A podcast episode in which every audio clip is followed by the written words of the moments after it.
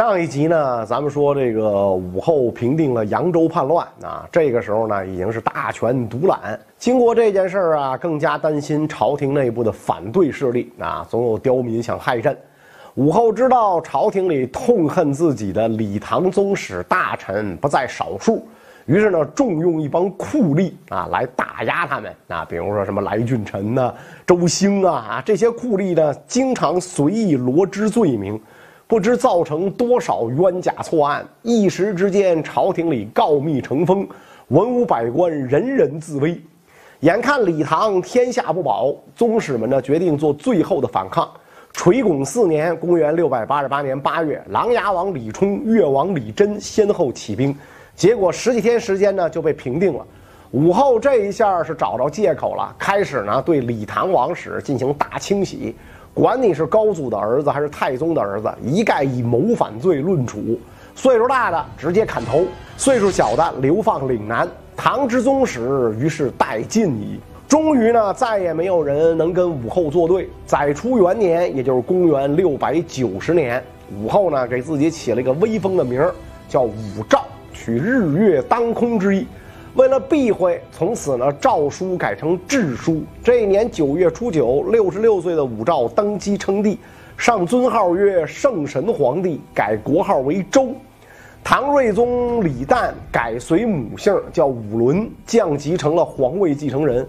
至此，十四岁进宫的武小姐经历了半个世纪的奋斗，变成了一代女皇，完成了一件前无古人后无来者的壮举。在这个武曌统治时期啊，社会经济持续发展，武周国力呢比之前也更上了一个台阶儿。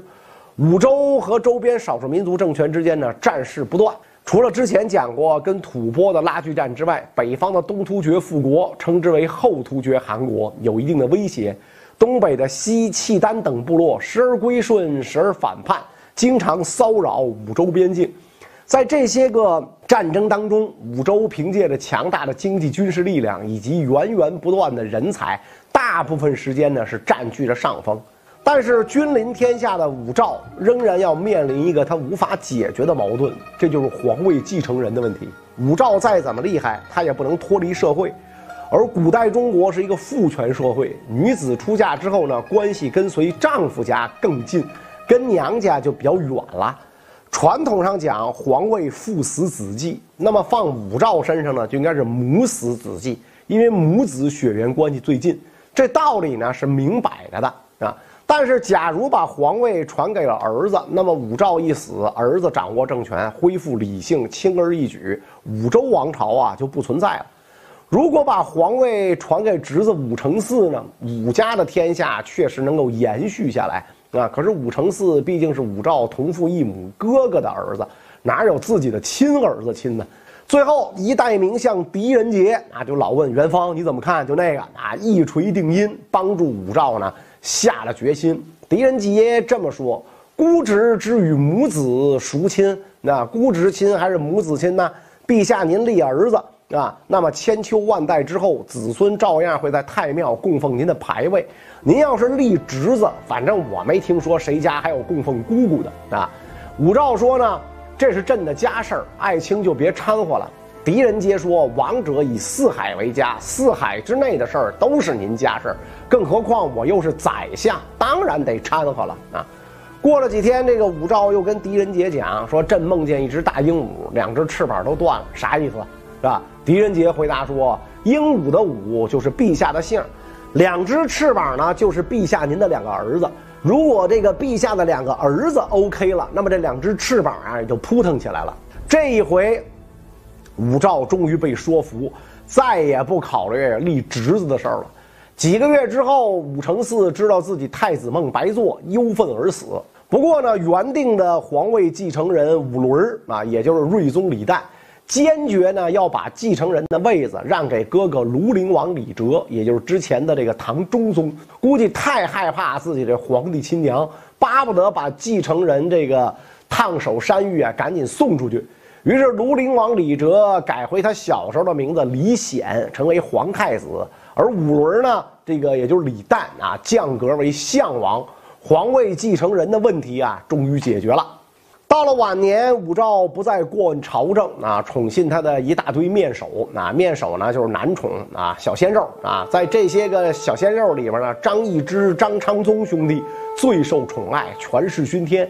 他俩的势力大到什么程度呢？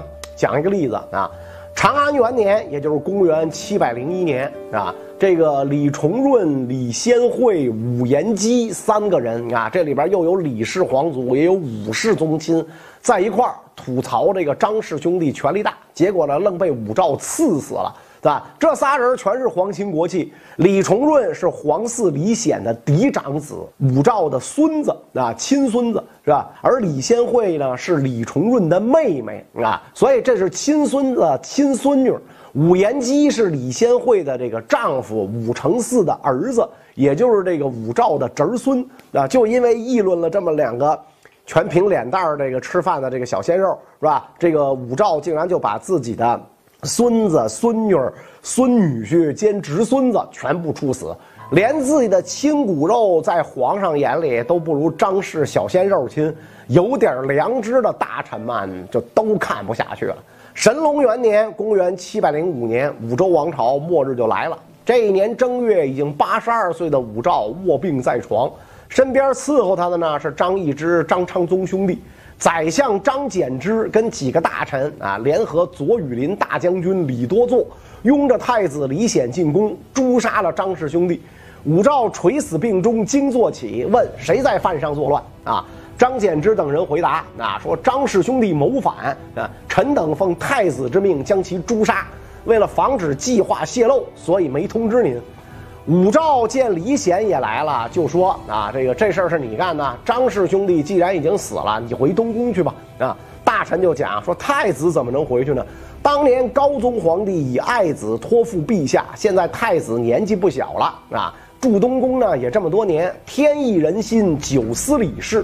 我们这些当大臣的还记得太宗高宗的德行，所以听太子的命令诛杀逆贼。”希望陛下响应上天和百姓的希望，传位给太子啊！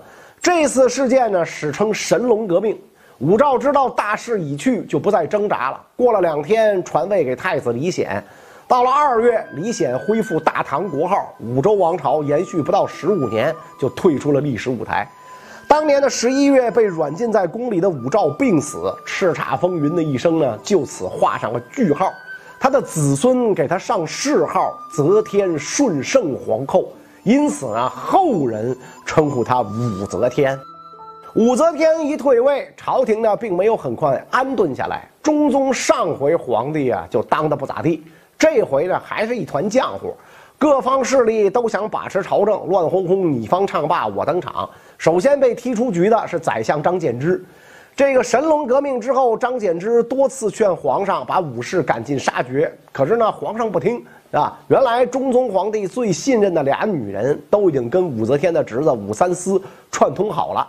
这两个女人呢，一个是韦皇后，那咱们之前讲过，京兆韦氏的小姐；另一个呢是三品婕妤上官婉儿，中宗床上的红人啊。他俩呢都跟武三思关系很好，据说还有奸情。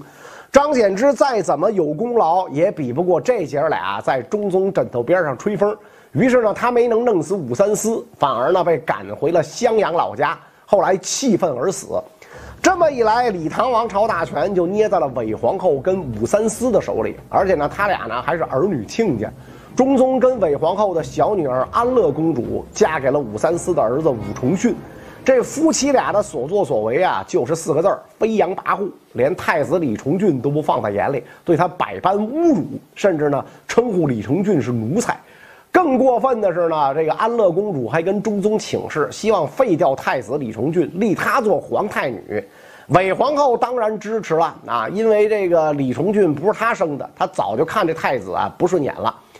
李重俊知道自己再不行动，恐怕就不单单是被喊两声奴才的事儿了。他很快呢就找到了帮手，啊，这就是看武士很不爽的左羽林大将军李多祚。神龙革命推翻武则天的时候，李多祚的羽林军就很关键。这一次呢，他也不介意再来一次政变。景龙元年，公元七百零七年七月的一天，李重俊和李多祚率羽林军三百多人包围了武士父子的宅院。把武三思、武重训和他们的十几个亲信全部斩杀。随后呢，李重俊、李多作率军杀进宫，跟皇上索要上官婉儿。中宗已经知道太子这次政变是冲着武士来的，心说那我就把上官婉儿给你呗，女人还不有的是吗？啊，上官婉儿聪明着呢，是吧？他看出来中宗的心思，立马就说：今天这个形势啊，太子肯定是要先抓我，再要皇后，最后就要逼皇上您退位了。皇上一听，嗯，咂摸过味儿来了，可不是吗？自己当年政变。杀完张氏兄弟，不就逼着老娘退位吗？今天估计我这儿子肯定是照葫芦画瓢。于是呢，中宗就带着皇后上官婉儿、安乐公主登上城楼，在楼下派遣卫队守着。眼瞅着太子跟李多作带军队冲过来了，中宗呢就朝那些羽林千骑军将士喊话：“你们都是朕的卫士，为什么要跟着李多作造反？你们要是把造反的头子杀了，想要多少荣华富贵，朕都给你们。”这话立刻就起作用了。那几个军官带头倒戈，把李多作当场斩杀。太子李重俊一看不妙，带着亲信往外跑，结果呢，死在了这几个亲信的手里。李重俊一死，太子位呢就落到了中宗的小儿子李重茂的手里。啊，而武氏的势力呢，已经基本上是被铲除了。接下来的时代就属于韦皇后、安乐公主、上官婉儿和他们的母亲闺蜜这一大票女人的了。这几年，整个朝廷政治腐败、贪污严重啊。比如说当官这件事儿，本来的程序，中书省提名，门下省审查，然后皇帝下敕书，封上口，封皮上呢用朱笔写“敕”字儿。但是在韦皇后他们这儿，你要想当官，交三十万钱啊。这样的敕书呢，不用常规样式封口，而是斜着封起来。封皮上的敕字呢，也不用朱笔，而是用墨笔啊。这样有关部门拿到敕书之后，就知道这是哎用来卖的官就不去严格审查了。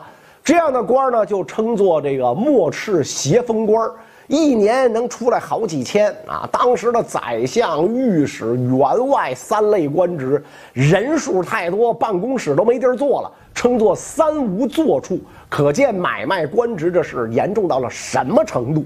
景隆四年，也就是公元七百一十年六月，唐中宗驾崩啊，据说是被韦皇后啊害死的。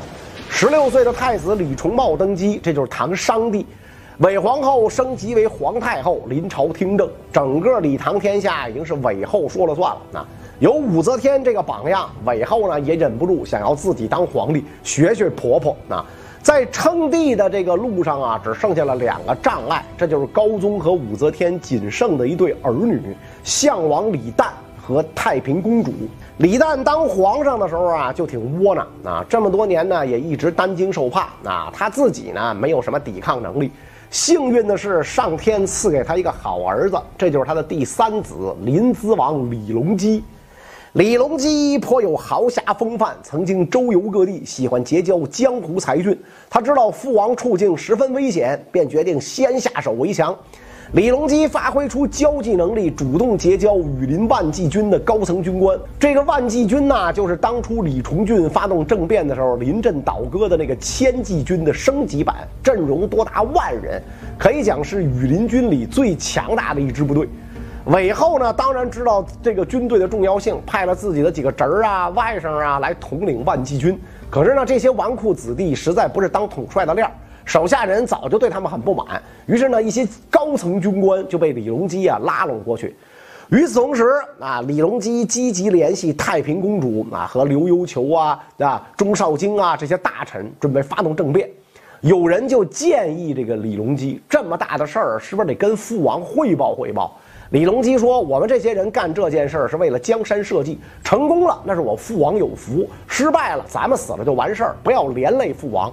咱们现在去告诉父王，如果他同意，那么他就成了共犯；如果他不同意，那这个计策肯定就泄露了。于是呢，在整个政变过程当中，项王李旦都被蒙在鼓里。唐隆元年（公元七百零一十年六月二十下午三四点钟的时候呢），李隆基、刘幽球穿着便服进宫。来到这个钟少京掌管的御花园，而羽林万骑军将士已经在玄武门外集结完毕。到了晚上，羽林万骑军果毅都尉葛福顺来到御花园找李隆基报告。将近二更时分，天上突然散落流星，像下雪一般。刘幽求说：“天意如此，时机不可错过。”葛福顺拔剑直入羽林军大营，当场把韦后的几个侄子外甥全宰了。然后呢，就开始动员韦后毒杀先帝，阴谋危害社稷。今天晚上咱们要同心协力杀了这些姓韦的，只要比马鞭高的，一律斩杀。谁敢帮助逆党，罪及三族。羽林军将士全都欣然听命。于是呢，葛福顺等人兵分两路发动进攻。